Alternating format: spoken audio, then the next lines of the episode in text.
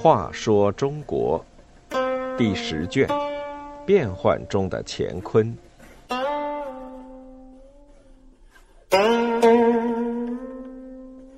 五十八，皇家子弟的厄运。李从义因为是皇族身份，所以被迫做了皇帝。也正因为他的皇族身份，刘知远就一定要杀了他。后唐明宗李嗣源的小儿子许王李从义，是李嗣源唯一真正出生在皇宫的皇子。他的生母是地位低下的宫女，李嗣源便让王淑妃当他的母亲。出生皇宫并没有给李从义带来好运。五代十国政局多变，小皇子从小就经历因政局变化而带来的种种灾难。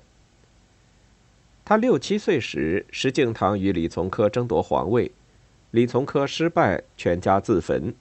王淑妃带着他和妹妹躲藏起来，才逃过一死。李从义长到十七岁，后晋被辽国打败，耶律德光进军中原，为宠臣赵延寿娶李从义的妹妹永安公主做继室，又封李从义为威信军节度使。王淑妃带着李从义兄妹，短短十几年内经历了两代三姓的变迁，深感政局险恶，所以推说李从义太小，不去军政就任，仍回洛阳居住。耶律德光回北方后，留下太后哥哥的儿子萧翰掌管中原的事。耶律德光在沙胡陵病死后，后汉高祖刘知远举兵南下。准备控制全国。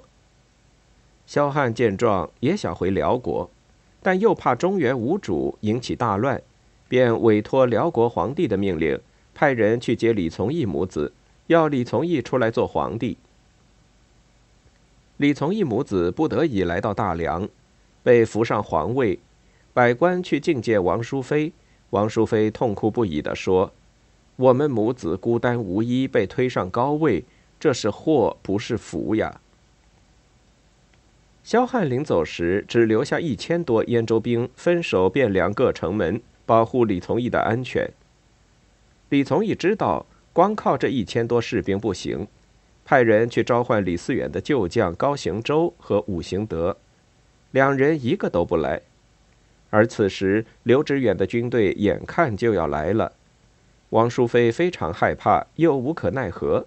手里既无军队，又没有可靠的人，他只好召集大臣，对他们说：“我们母子被萧汉逼迫做了皇帝，应该承担灭亡的后果。各位都是无罪的，还是早迎新君主，自谋前程，不要把我们母子挂在心上。”他说的如此凄切，大臣们都不忍心背叛而去，有人就建议。想办法坚守一个月，等待辽国的救兵。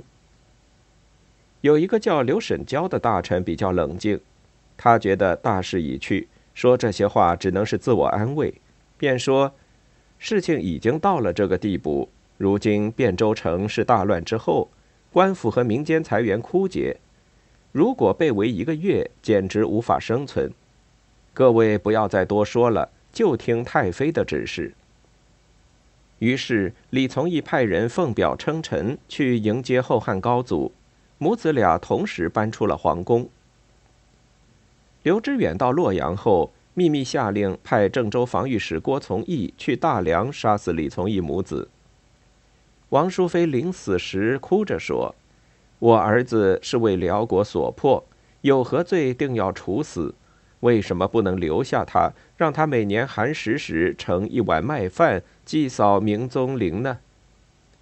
原来李嗣源共有四个儿子，大儿子李从景魏博兵乱后被袁行清所杀，二儿子李从荣死于争夺权力的内乱，三儿子李从厚继皇位不久被李从珂毒死，现在只剩下李从义一人可以继承香火。王淑妃原本希望刘知远能放过他们母子。他们以后就做普通老百姓度过余生，但就连这也做不到，最终还是被杀。李从义死时只有十七岁。刘知远杀了李从义母子，而对那些投降辽国又被辽国任命为节度使或其他官吏的后晋文官武将，却一律大赦。由此可见，给李从义带来杀身之祸的还是他的皇族身份。